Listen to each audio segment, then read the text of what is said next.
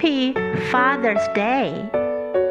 A dad is a person who is loving and kind, and often he knows what you have on your mind.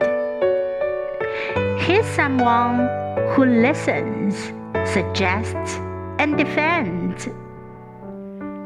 A dad can be one of your very best friends.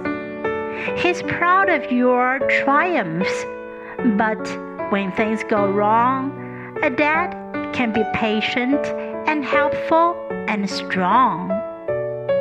In all that you do, a dad's love plays a part.